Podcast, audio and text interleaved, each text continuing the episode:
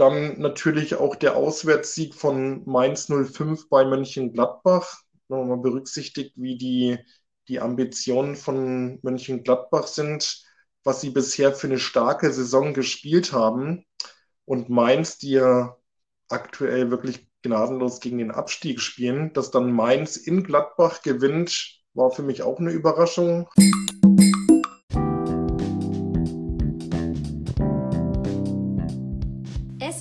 Soweit. Ich darf die erste PKF-Podcast-Folge aufnehmen. Schön, dass ihr da seid. Heute wird mein Gast der Tim sein. Und dann würde ich mal sagen, starten wir eigentlich direkt rein. Let's go.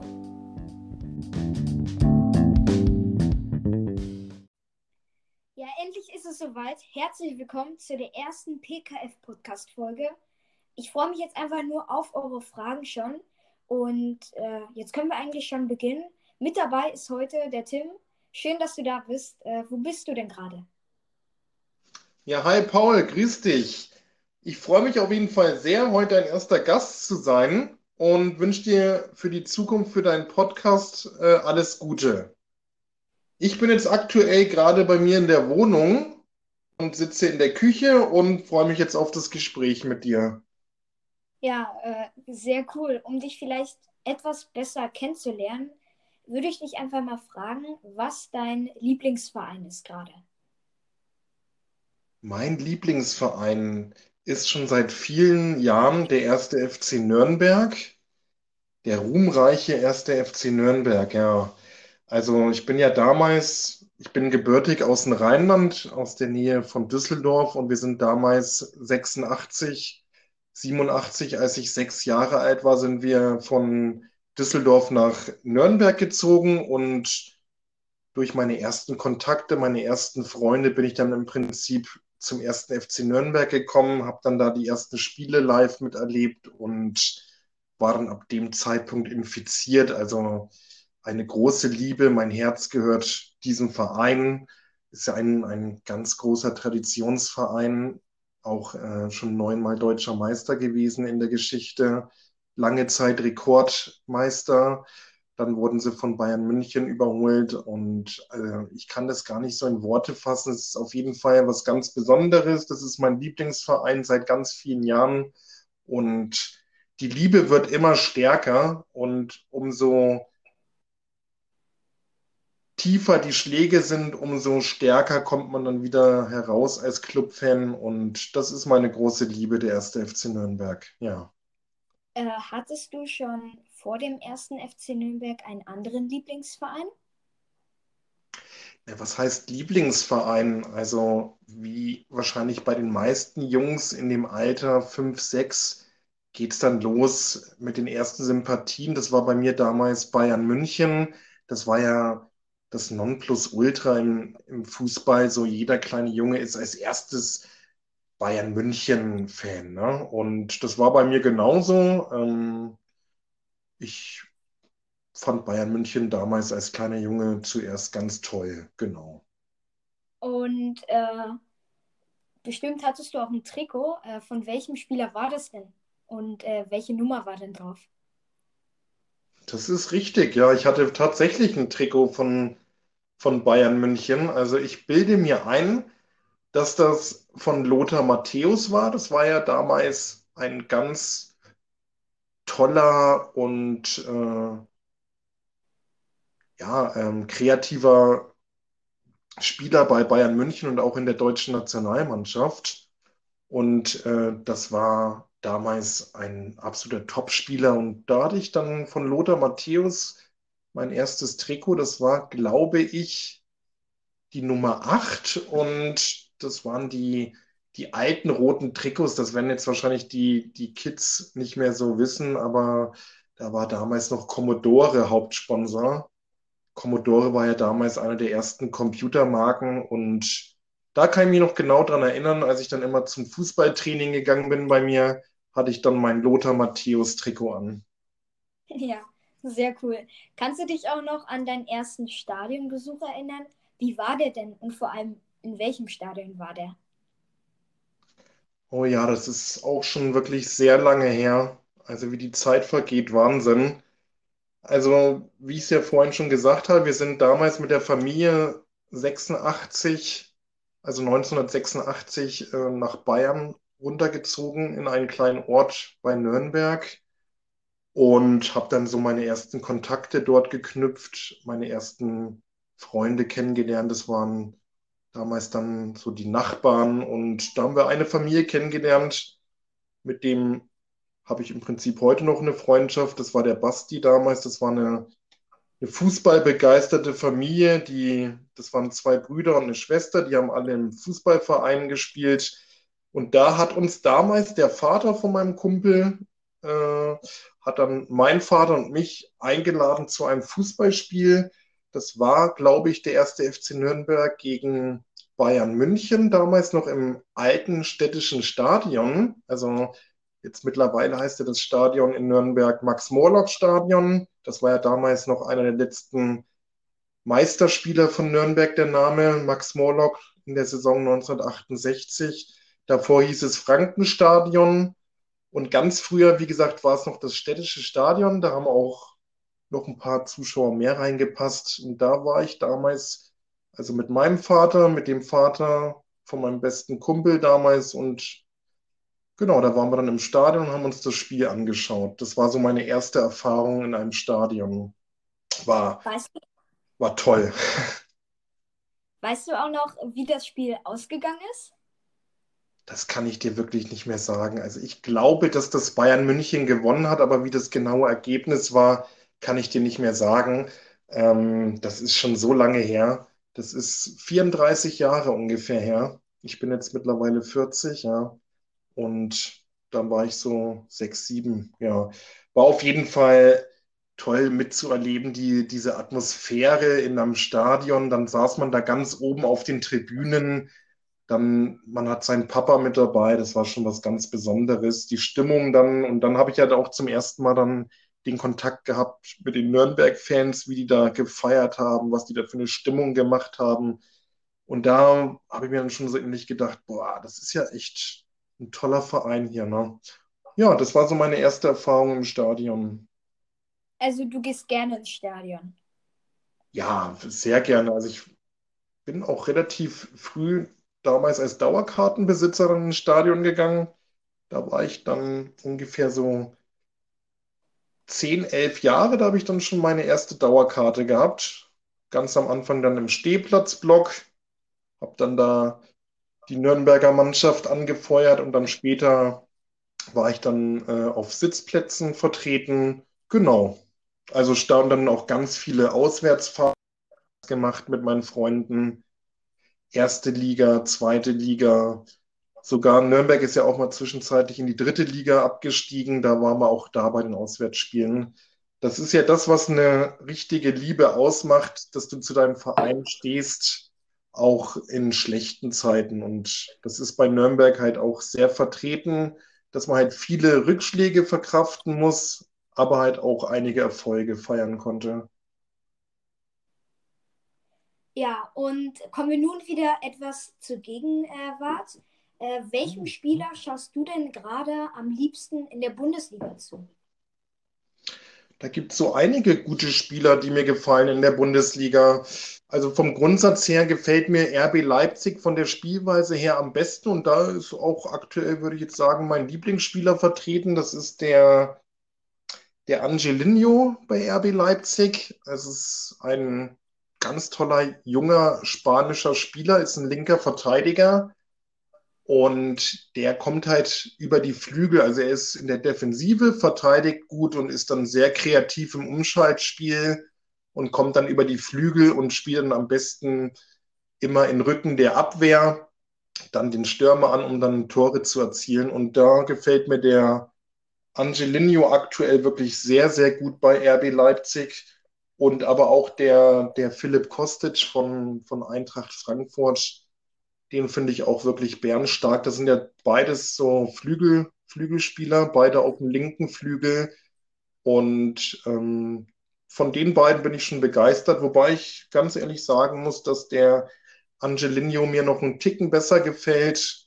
weil der auch einfach so ballsicher ist, die Bälle auch gut verteilen kann, behaupten kann, sehr gut im Umschaltspiel ist und noch so jung ist und sehr viele Scorerpunkte und ja, den finde ich wirklich sehr gut.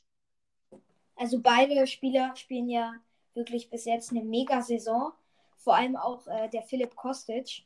Der hat allein in den letzten sieben Spielen zwei Tore gemacht und jetzt kommt es neun Vorlagen. Also der ist wirklich gerade in Topform. Ja. Und äh, deswegen ist, glaube ich, auch äh, ja, die Eintracht gerade so stark. Äh, das ist auf jeden Fall ein entscheidender Faktor. Und äh, ja, genau. Äh, was waren denn für dich die größten Überraschungen an diesem Spieltag, beziehungsweise Wochenende? Ich möchte noch ganz kurz was zu dem Philipp Kostic sagen, weil du es eben auch nochmal erwähnt hattest. Der hat natürlich bei Eintracht Frankfurt wirklich eine tolle Entwicklung gemacht. Ne? Also der ist ja damals, ist der von Stuttgart, glaube ich, äh, zum HSV gewechselt äh, für relativ viel Geld. Ich glaube 15 Millionen Euro damals. Und da ging ja dann schon die Zeit los beim HSV, wo dann der Absturz war, wo sie ja über mehrere Jahre sich noch retten konnten in der Bundesliga und dann ja dann irgendwann tatsächlich abgestiegen sind. Und da war ja der Philipp Kostic im Prinzip die Symbolfigur für, für für die negativen Schwingungen beim HSV, für, für die sportliche Krise. Und dann ist der ja wirklich für relativ wenig Geld, ist der ja dann damals äh, von Frankfurt gekauft worden, ähm, vom HSV. Und ich glaube, sechs Millionen Euro hat dann Frankfurt damals für ihn bezahlt. Und jetzt äh, darfst du nicht vergessen, er hat jetzt aktuell einen Marktwert von 31 Millionen Euro. Und die Entwicklung ist schon wirklich bombastisch. Ne? Und da ist auch Frankfurt wirklich dankbar, so einen Spieler bekommen zu haben. Das wollte ich noch mal kurz gesagt haben, weil du mich ja auch nach den aktuellen Lieblingsspielern gefragt hast. Und das finde ich, sollte man nochmal hervorheben, dass der Kostic da eine ganz, ganz tolle Entwicklung über die letzten Jahre in Frankfurt gemacht hat. Ja, also äh, das äh, kann ich auch nur sagen. Äh, kommen wir jetzt nochmal zur Frage, ähm, ja, die größten Überraschungen an diesem Spieltag. Äh, welche waren das denn für dich? Gut, da gab es einige, Paul. Also zum einen natürlich, dass die Eintracht, also Eintracht Frankfurt, doch unterm Strich dann die Bayern bezwungen hat mit 2 zu 1. Ist schon eine, eine kleine Überraschung natürlich, zumal die Bayern auch gewusst haben, dass wenn sie das Spiel verlieren, dass RB Leipzig dann noch zwei Punkte hinter ihnen ist.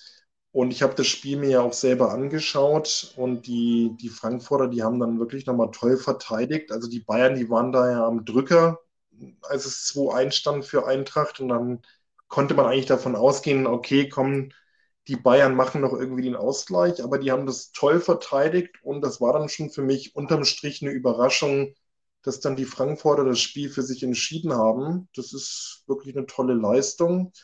Das ist die eine Überraschung für mich gewesen. Dann natürlich auch der Auswärtssieg von Mainz 05 bei Mönchengladbach. Nochmal berücksichtigt, wie die, die Ambitionen von Mönchengladbach sind, was sie bisher für eine starke Saison gespielt haben. Und Mainz, die ja aktuell wirklich gnadenlos gegen den Abstieg spielen, dass dann Mainz in Gladbach gewinnt, war für mich auch eine Überraschung. Hat natürlich auch ein bisschen was damit zu tun, dass vielleicht da jetzt auch ähm, nach dem Rose-Abgang oder nach der Bekanntgabe, dass der Rose dann nach der Saison zu Dortmund wechselt, waren da wahrscheinlich dann auch ein bisschen Unruhen in der Mannschaft. Und das hat Mainz genutzt und hat in, in Gladbach gewonnen. Das war eine Überraschung auch für mich. Und vielleicht noch ähm, das Spiel Revierderby gegen Schalke gegen Dortmund. Ne? Also klar, die Schalker ähm, ich denke mal, da gehen wir auch nochmal später drauf ein. Spielen eine schlechte Saison und werden auch höchstwahrscheinlich absteigen. Aber in so einem Spiel, in einem Derby, da, da gibt es ja die eigenen Gesetze und da kann man ja ganz viel wieder gut machen bei den eigenen Fans auch. Und wenn man dann so ein Spiel positiv gestaltet, kann man, wie gesagt, vieles gut machen und vielleicht nochmal neue Energie tanken für den Abstiegskampf. Aber die haben ja sang- und klanglos 4 zu 0 gegen Dortmund verloren. das war für mich schon auch ein bisschen eine Überraschung. Also ich habe schon gedacht, dass es eventuell knapper wird und vielleicht auch im, im Inneren vielleicht sogar darauf gehofft, dass vielleicht sogar Schalke mit einem Befreiungsschlag die Dortmunder schlagen kann, zumal die Dortmunder ja auch über die letzten Wochen wirklich nicht so gut gespielt haben. Also das würde ich auch noch so mit dem 4 zu 0 als kleine Überraschung sehen. Ich wollte auch noch kurz einmal wegen äh, Schalke etwas sagen. Weil wenn die jetzt zum Beispiel gewonnen hätten, dann wären es ja jetzt wirklich nur noch sechs Punkte auf dem Relegationsplatz. Genau. Und das wäre ja, ja wirklich machbar gewesen. Ja. Und neun Punkte ist jetzt wirklich was anderes. Genau. Und ja, das, äh, das ist natürlich jetzt bitter für die und äh, sieht jetzt auf jeden Fall sehr schlecht für die aus. Äh, so viel kann ich auf jeden Fall sagen. Und kommen wir nun zu euren Fragen. Äh, die erste ist einmal von der Sophie. Äh, die hat nämlich gefragt, wie siehst du die Wechsel von Marco Rose und Dayot Upamecano? Ähm, ja, die Frage geht natürlich auch an dich, Tim. Äh, wie siehst du das? Gut, ich fange mal an mit dem Marco Rose. Also es ist ja so, der Rose ist aus Salzburg gekommen nach Borussia Mönchengladbach und hat da ja wirklich jetzt innerhalb von kürzester Zeit wirklich Erfolg gehabt. Ne? Und die Gladbach-Fans, die sind natürlich jetzt mega enttäuscht, weil er hat mit dem Max Eberl einen super Sportdirektor hinter sich. Er hat eine junge Mannschaft, eine hungrige Mannschaft und er könnte da jetzt wirklich sich auf die nächsten Jahre was aufbauen und sich unsterblich machen. Ne? Und das ist ja auch das, was die Gladbacher halt so ein bisschen verletzt hat, dass er sich jetzt dann für Dortmund entschieden hat. Aber ich muss halt auch sagen, Dortmund ist ja schon so die zweite Kraft im deutschen Fußball nach Bayern München und war ja auch in den letzten Jahren immer international gut vertreten. Und dass der Zeitpunkt mal kommt, dass die einen Trainer suchen, ist ja auch nicht so oft. Also normal trainiert ja ein Trainer, Trainer mehrere Jahre in Dortmund. Und dass die natürlich jetzt einen Trainer aktuell suchen und dann halt auch noch ihr Interesse zeigen an dem Rose, das wird ihnen natürlich geschmeichelt haben. Und die Perspektiven jetzt für den rein sportlichen Erfolg international gesehen, das ist bei Dortmund größer. Ich kann es schon nachvollziehen, dass der Rose sich dafür entschieden hat, nach Dortmund zu gehen. Natürlich sagen jetzt die Kritiker, ja, warum macht er nicht noch ein, zwei Jahre bei Gladbach? Aber in ein, zwei Jahren kann es ja auch wieder so aussehen, dass dann Dortmund keinen Trainer sucht aktuell. Und daher die Chance hat sich jetzt nun mal eben ergeben mit dem bei Dortmund und ich kann es nachvollziehen, dass er sich jetzt dazu entschieden hat. Aber ich verstehe auch die, die Gladbacher, die jetzt da enttäuscht sind. Und ich glaube auch, dass die Gladbacher jetzt dadurch ähm, die Saison, die werden sicherlich da ein bisschen einbrechen jetzt.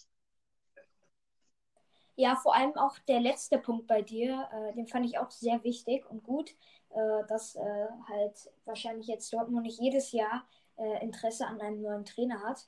Und der kriegt ja auch das doppelte, doppelte Gehalt. Und man muss es jetzt so sehen. Wenn ich jetzt zum Beispiel äh, bei irgendeinem Verein bin und dann kommt ein anderer Verein und sagt, ich hätte dich gerne als Trainer und du kriegst das doppelte Gehalt, dann würde ich eher, glaube ich, auch nicht Nein sagen.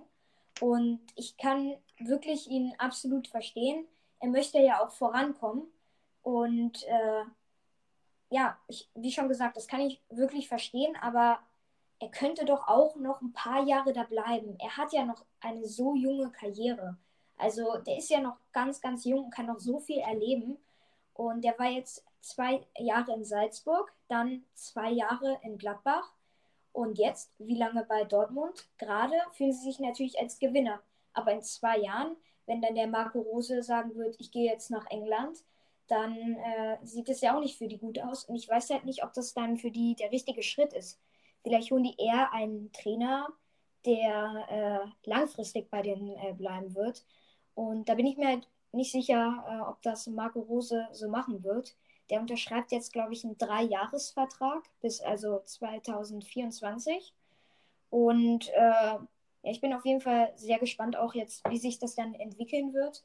Und äh, ich freue mich auf jeden Fall jetzt schon mega doll auf das Viertelfinale im DFB-Pokal.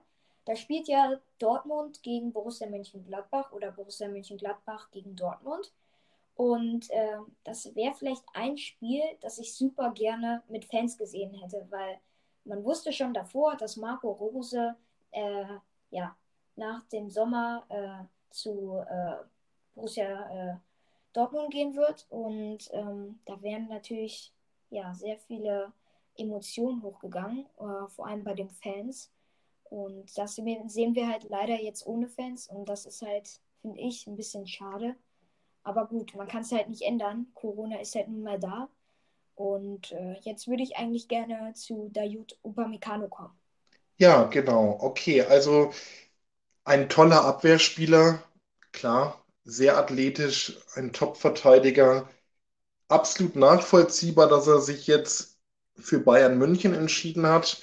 Also erstmal können wir uns doch freuen, dass so ein Spieler der Bundesliga erhalten bleibt. Er hätte ja genauso gut nach England gehen können. Für mich absolut nachvollziehbar der Wechsel. Alaba geht jetzt von Bayern München.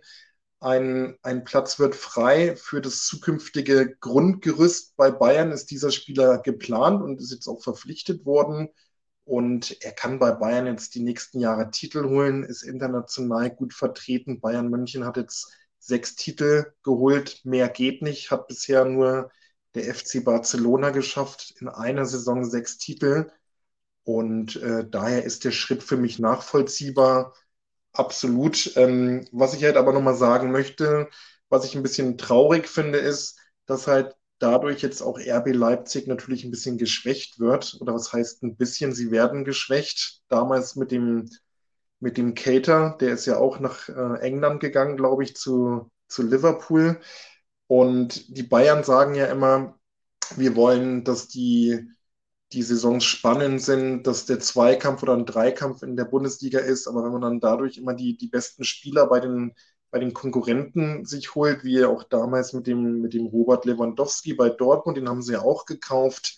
Das ist halt so die, die andere Seite der Medaille. Also sie, Upamecano, Hammerspieler für Bayern München, aber zeitgleich fehlt dann so ein Spieler einem direkten Konkurrenten wie jetzt RB Leipzig, die für mich auch in den nächsten Jahren definitiv ein großer Konkurrent von Bayern sein werden. Ja, dadurch haben sie jetzt die Leipziger natürlich enorm geschwächt. Ähm, das ist die, die andere Seite der Medaille. Aber so an sich begrüße ich den, den Transfer. Ist ein super Spieler und freue ich mich, dass er weiter in der Bundesliga ist. Ja, äh, vor allem, wenn dann nächstes Jahr links Davis spielen wird. Dann in der linken Verteidigung Lucas Hernandez, der ja für 80 Millionen äh, 2019, glaube ich, gekommen ist der da, könnte dann wirklich endlich spielen, weil dann David Alaba weg ist und wahrscheinlich auch Jerome Boateng. Dann wird in der rechten Innenverteidigung Dayot Upamecano spielen und rechts vielleicht Benjamin Pavard. Der performt natürlich nicht ganz so gut. Vielleicht kommt ja noch jemand anderes, womit wir nicht rechnen. Und das wäre natürlich dann schon eine ja, sehr, sehr gute Abwehr. Und äh, da, ja, das wird auf jeden Fall sehr schwierig dann äh, für die nächste Saison, für die anderen Clubs. Und ähm, die Frage ist halt jetzt, äh, was passiert mit Niklas Süle? Äh, der ist ein Na Nationalspieler und äh, ist jetzt auch noch im besten Fußballalter, 25 Jahre. Und der hätte natürlich dann keinen Stammplatz. Und das äh, ist halt ein bisschen blöd. Und der hat jetzt Vertrag noch bis äh, 22, also 2022. Und entweder der wird jetzt äh, im Sommer gehen oder der äh, verlängert noch. Äh, die möchten auf jeden Fall nicht äh, das gleiche wie bei, bei David Alaba, dass äh, da dann so ein großes ja, Gestreite ist. Und ähm, da bin ich auf jeden Fall jetzt sehr gespannt, weil ich denke nicht, dass der nur noch ein Backup sein möchte. Der möchte auf jeden Fall spielen. Und wenn er die Spielzeit bei Bayern München nicht bekommt, dann wird er sich das auf jeden Fall überlegen. Und äh, auf der rechten Verteidigerposition möchte er, glaube ich, jetzt auch nicht unbedingt spielen. Wie siehst du das mit äh, Niklas Süder? Also ich halte auf den sehr große Stücke. Ich finde den super, auch in seinem Zweikampfverhalten. Ein sehr guter Spieler und ich glaube auch nicht, dass er die Bayern verlassen wird. Also entweder, wenn, dann liegt es an Bayern, dass sie sagen, okay, wir geben dir keinen neuen Vertrag und wir verkaufen dich jetzt, um dann noch ein bisschen Ablöse zu erzielen. Oder sie sagen halt, äh, du kriegst einen neuen Vertrag. Aber ich glaube jetzt nicht, dass der Niklas Süle von sich aus sagen wird, ich wechsle den Verein.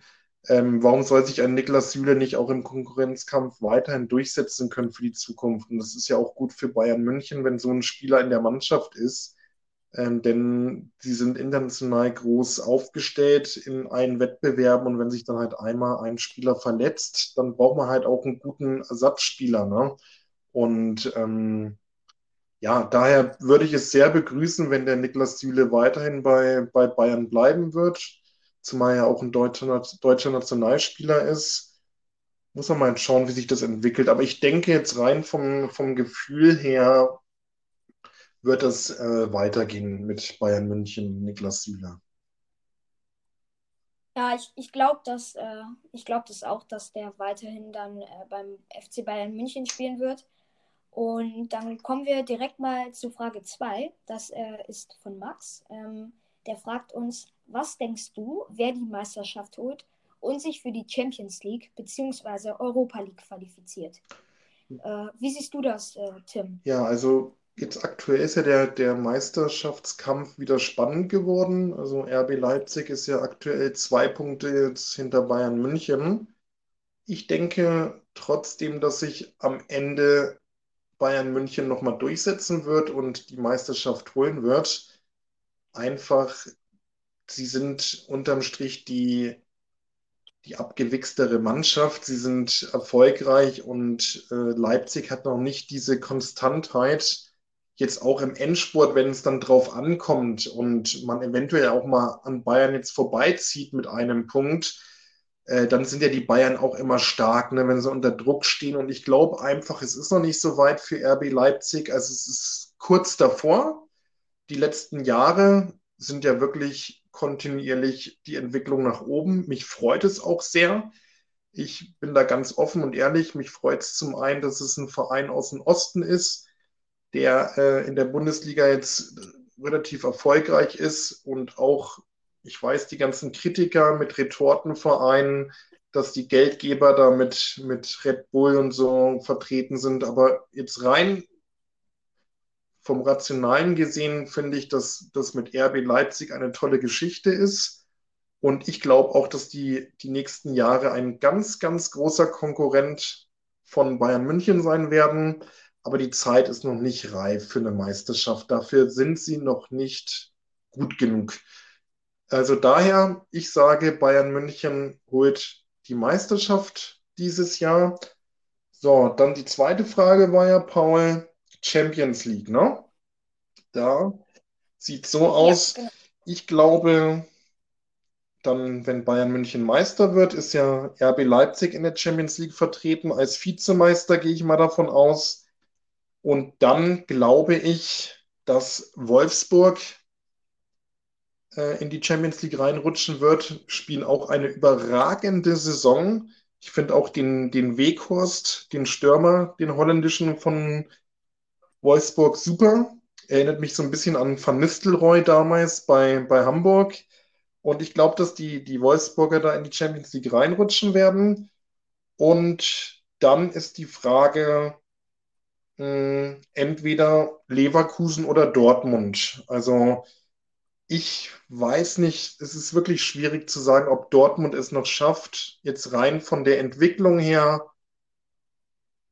könnte ich mir schon vorstellen, dass sie jetzt noch eine sehr, sehr gute Restsaison spielen und am Ende in die Champions League noch vielleicht in die Quali reinrutschen. Ähm, ja, aber Leverkusen ist auch noch ein ernstzunehmender Konkurrent wenn man mal berücksichtigt, was die für eine starke Saison gespielt haben in der Hinrunde. Und dann sind sie ja relativ äh, abgestürzt über die Saison jetzt hinweg. Aber ich glaube, da ist noch was möglich mit Leverkusen. Das ist auf jeden Fall jetzt so meine Champions League-Prognose. Und für die Europa League denke ich definitiv dann ähm, Eintracht Frankfurt und Dortmund dann halt sicher. Ne? Also Dortmund entweder Champions League noch rein über die Quali, aber sicher auf jeden Fall Europa League, Dortmund und Frankfurt. Also Eintracht Frankfurt, die okay. spielen ja auch eine ganz tolle Saison. Ne? Wie siehst du das, Paul? Die haben ja. Äh, ja, also ich sage, ich sage das jetzt einfach mal. Erster wird RB Leipzig. Ich hoffe es auf jeden Fall. Und ich kann es mir auf jeden Fall auch vorstellen. Ähm, dann zweiter, der FC Bayern München. Dritter wird äh, Borussia, Borussia Dortmund. Vierter wird Leverkusen. Mhm. Fünfter wird, glaube ich, äh, der VfL Wolfsburg. Die werden auf jeden Fall noch mal einbrechen, äh, weil die werden auch noch gegen Bayern spielen und äh, auch noch gegen andere Top-Vereine. Ich weiß, die haben einen super Stürmer vorne und die haben auch ja, ein gutes Team. Und trotzdem werden die, glaube ich, noch einbrechen, weil es sind ja noch zwölf Spieltage zu spielen. Und dann ist der sechste bei mir auf jeden Fall Frankfurt. Die haben sich das auf jeden Fall verdient. Und ja, also ich finde, dass es dieses Mal auf jeden Fall äh, eine mhm. sehr spannende Saison ist. Und äh, man muss mal, man muss es mal so sehen. Wolfsburg und Frankfurt sind die Teams, die am wenigsten verloren haben, nämlich zweimal. Und trotzdem werden sie auf jeden Fall noch abstürzen. Da, da bin ich mir auf jeden Fall, ja. Ja, wir werden sehen. Ist auf jeden Fall eine interessante Prognose bei dir auch, ja. Ja, ähm, dann letzte Frage äh, von euch. Äh, die ist von der Marlene. Wie siehst du die Chancen bei Schalke 04 für den Relegationsplatz noch oder sogar noch für den 15.? Äh, du bist wieder dran als erstes. Tim. Ja, wie sehe ich da die Chancen? Also, um sich grundsätzlich 100% zu sichern, also abzusichern, das heißt ja äh, Platz 15, überhaupt keine Chancen. Und den Relegationsplatz sehe ich eigentlich auch bei so gut wie 0%. Man darf halt nicht vergessen, ähm, die Entwicklung bei Schalke. Ne? Also die haben jetzt in der gesamten Saison nur einen Sieg erzielt und sie müssten ja jetzt, sie sind neun Punkte hinter einem Relegationsplatz. So, sprich, sie müssten ja jetzt erstmal drei Spiele hintereinander gewinnen und parallel müsste die Mannschaft, die auf dem Relegationsplatz ist, parallel dreimal hintereinander verlieren. Schon diese Konstellation ist eigentlich so gut wie unmöglich. Daher, ich glaube, dass der Abstieg besiegelt ist zu 100 Prozent. Ich glaube auch, dass die schon parallel für die zweite Liga planen. Und ähm, das ist auch notwendig. Die, die Strukturen müssen sich da mal grundlegend ändern. Die müssen den Gang in die zweite Liga antreten, müssen sich dann von vielen Millionären in Anführungszeichen trennen, von vielen guten Spielern, das ist klar. Es hat andere Mannschaften genauso schon getroffen mit dem HSV damals und auch Nürnberg damals mal als Europa League-Teilnehmer oder auch mal als amtierender deutscher Meister auch schon abgestiegen. Und die Tendenz ist halt bei, bei Schalke einfach negativ und ich bin mir da ziemlich sicher, dass der Abstieg zu 100 Prozent besiegelt ist. Äh, ja, das sehe ich eigentlich äh, genauso. Ähm, das sind jetzt neun Punkte auf den dritten. Äh, das hast du ja schon gerade angesprochen. Und das ist einfach wirklich unmöglich. Ähm, ich sehe da ja wirklich auch gar keine Chancen mehr. Und äh, man muss sich das mal vorstellen, wenn die jetzt in die zweite Liga absteigen, dann müssen die ja eigentlich den ganzen Kader verkaufen, sozusagen. Also in der Innenverteidigung, äh, Usan Kabak wird wahrscheinlich dann weg sein. Dann äh, wird auch noch der äh, Spieler äh, von Arsenal, der kam im äh, Winter, wie heißt der nochmal gleich? Weißt du das jetzt gerade?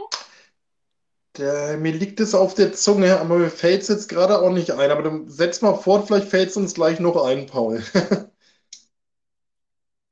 ja, ich, aber ich glaube, ihr wisst, was ich meine. Äh, dann ist auch noch Mustafi wahrscheinlich weg. Äh, dann auch Suat Serda ist äh, weg. Dann ist auch noch Armin Harid weg, Benito, äh, Benito Raman, äh, dann noch Ud und ich habe jetzt bestimmt auch noch äh, welche Spieler vergessen. Also die müssen eigentlich ein komplett neues Team aufbauen. Und äh, da bin ich auf jeden Fall sehr gespannt, wie das dann in der nächsten Saison aussehen wird, falls sie in der zweiten Liga spielen. Bei Ralf Fährmann bin ich mir nicht sicher. Könnte sein, dass der bleibt und äh, dass er dann halt äh, den FC Schalke 04 in der zweiten Liga unterstützen wird. Und äh, ja, es wird auf jeden Fall wieder sehr spannend sein im Abstiegskampf.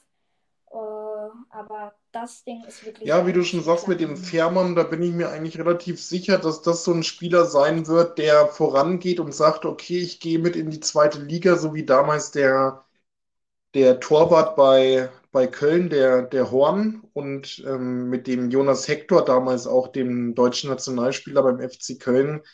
Die beiden Spieler sind ja vorangegangen, haben gesagt, okay, wir sind jetzt abgestiegen in die zweite Liga wir bauen da jetzt was auf. Und ich glaube, dass das beim Fährmann auch so sein wird, dass der bei Schalke bleibt und es dann halt um solche Spieler, die sich halt auch zu 100 Prozent mit diesem Verein identifizieren, dass äh, da Neuaufbau dann gewagt wird. Ne? Und der wird aber auch mehrere Jahre dauern bei Schalke. Also da bin ich mir relativ sicher, dass die nicht sofort wieder aufsteigen werden, sondern das wird dann über zwei, drei, vier, vielleicht sogar fünf Jahre gehen, der Prozess und dann sollte man mit einer jungen, talentierten Mannschaft wieder nach oben gehen. Da bin ich mir eigentlich auch relativ sicher, dass sie jetzt nicht nächste Saison wieder äh, aufsteigen werden. Äh, kommen wir nun äh, zu deinem Thema. Du darfst dir, darfst du, du darfst dir ja ein Thema aussuchen. Äh, welches äh, hast du? Naja, ich würde gerne mal deine Meinung hören zu, zu dem Thema wer steigt aus der Bundesliga ab in die zweite Liga und welche Mannschaften steigen von der zweiten Liga in die Bundesliga auf. Da würde ich mich gerne mal mit dir ein bisschen drüber unterhalten.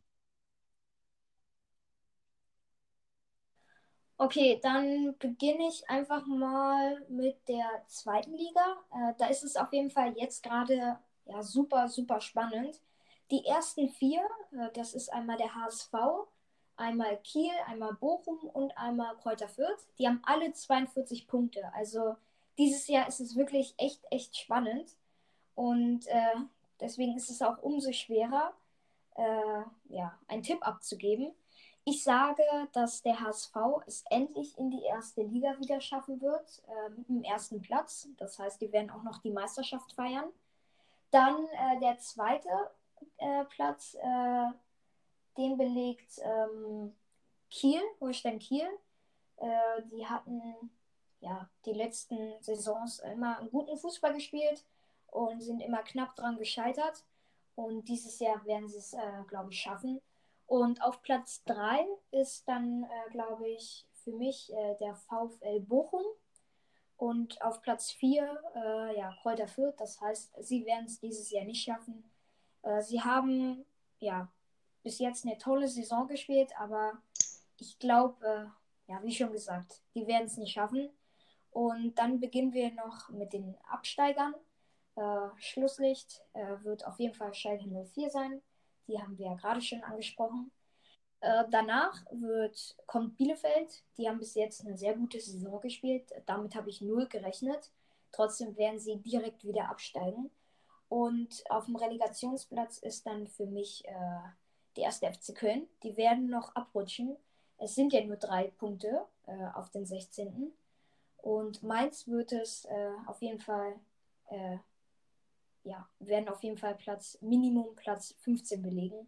Die haben ja jetzt gerade schon eine kleine Serie aufgebaut und ich glaube, äh, ja, die werden das auf jeden Fall schaffen.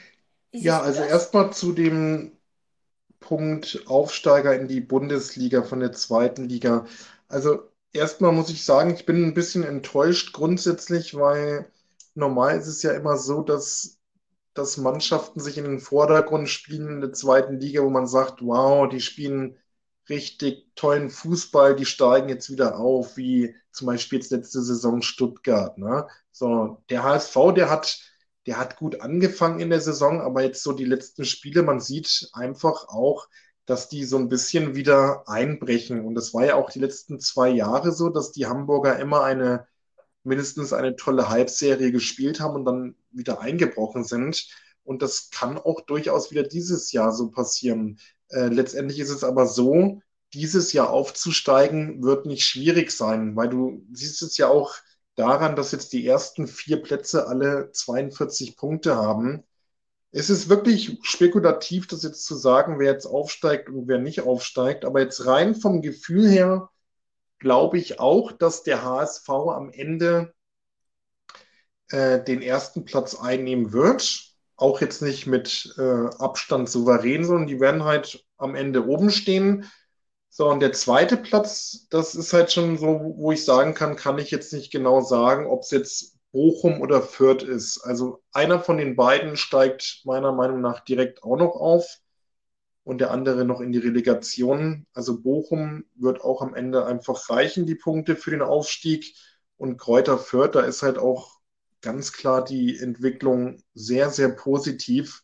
Die waren ja auch immer mal wieder in den letzten Jahren in der Relegation, sind ja dann damals mal unglücklich äh, gescheitert gegen den HSV. Ich glaube, durch zwei Unentschieden 0-0 und 1-1 sind sie damals nicht aufgestiegen in die Bundesliga. Und was da halt für Arbeit geleistet wird in Fürth, ne? Also mit dem Budget, was die zur Verfügung haben, das ist wirklich wenig Geld und was die da leisten, das ist schon wirklich aller Ehren wert. Und die haben sich da jetzt festgebissen, haben das auch nochmal gestern bestätigt mit, mit dem Sieg zu Hause gegen Holstein Kiel, haben sie ja gestern 2-1 gewonnen. Und daher jetzt rein von der Entwicklung her sehe ich Kräuter Fürth auf zwei am Ende und Bochum Relegation.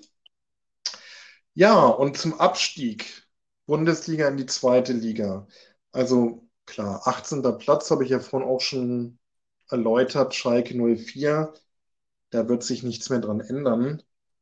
Bielefeld unterm Strich wirklich eine gute Saison gespielt, haben oft zu Null gespielt haben da auch äh, Achtungserfolge gehabt mit, mit dem Auswärtsunentschieden bei Bayern München zum Beispiel. Aber am Ende reicht es halt, wenn ich das jetzt vergleiche mit Köln, mit Mainz, mit Hertha, die ja auch noch jetzt da in dem Sumpf sind.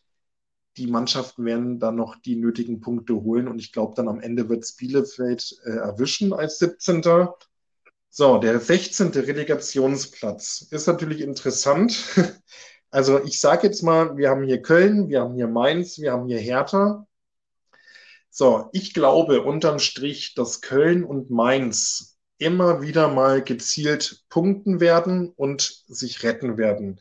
Jetzt rein von der Entwicklung her, über die ganzen letzten Monate mit den Problemen, mit dem Klinsmann, der da bei Hertha unehrenhaft abgehauen ist, dann mit dem Preetz, mit dem Sportmanager Michael Preetz, der jetzt auch mittlerweile entlassen wurde. Diese Entwicklung bei Hertha BSC, dann mit dem, mit dem Sponsor, mit diesen ganzen Millionen, die da in diesen Verein reingepumpt wurden und jetzt diesen Misserfolg, für mich ist am Ende die Kurve geht so nach unten, dass Hertha am Ende mit viel Pech in die Relegation kommt. Das ist meine Prognose. Also also das glaube ich jetzt eher nicht, weil dafür haben sie einfach einen zu guten Kader und die werden jetzt auf jeden Fall nochmal äh, Spiele gewinnen. Und äh, das ist auf jeden Fall anders als bei Mainz und Köln. Und äh, die werden, glaube ich, sogar noch eine Serie starten. Auch wenn jetzt äh, vielleicht die nächsten Gegner relativ schwierig werden äh, ist das auf jeden Fall. Das ist keine Frage, Paul. Das Potenzial ist eigentlich so, dass die ja. sich für die Europa League zumindest qualifizieren müssten. Aber das ist halt immer wieder das Beispiel, äh, Geld schießt keine Tore. Und wenn da was nicht in Ordnung ist, und das ist ja bei Hertha, bei Hertha stimmt ja etwas nicht. Die Entwicklung ist ja einfach negativ. Und die haben sehr, sehr schwierige Begegnungen noch. Und ich sag ja, am Ende könnte es in die Relegation reingehen und dann werden sie es wahrscheinlich auch dann entscheiden für sich. Aber ich glaube, jetzt rein von meinem Gefühl her, ich hoffe natürlich als Wahlberliner, ich wohne ja hier in Berlin, du ja auch, hoffen wir natürlich, dass ja neben Union Berlin auch Hertha weiterhin in der Bundesliga bleibt. Aber jetzt rein, du hast mich ja gefragt, wie, wie ich das sehe. Und von meinem Gefühl her, ich habe irgendwie so die Vorahnung, dass Hertha eventuell in die Relegation geht. Ja, ich glaube, da sind wir anderer Meinung. äh, das ist aber natürlich auch okay. Und damit, damit würde ich jetzt, glaube ich, auch äh, den Podcast äh, so langsam beenden. Hat auf jeden Fall super viel Spaß gemacht mit dir und äh, wir werden uns auf jeden Fall nochmal sehen, auch in diesem Podcast. Und äh, ja, es war einfach super cool. Und dass du der Erste warst, das war genau richtig. Und ja, ich fand's wirklich cool und ich, äh, ja, sag äh, schon mal ciao. Ja, hat mich auch wirklich sehr sagen? gefreut, dein erster Gast zu sein. Das war für mich wirklich eine Ehre, Paul, weil du ja auch wirklich ein, ein Fußballkenner bist für mich, den ich sehr schätze. Und ähm, ich grüße die ganzen Kids, die jetzt hoffentlich eifrig diesen Podcast sich angehört haben. Wenn Fragen sind, stellt Fragen, schickt dem Paul Sprachnachrichten und dann können wir da gerne noch mal was zu, zu sagen zu euren Fragen. Ich freue mich auf jeden Fall, Paul, über deine nächste Einladung irgendwann und wünsche dir alles Gute mit deiner Serie hier und weiterhin viel Erfolg, ja? Dankeschön. Ciao. Ja, ciao, Leute.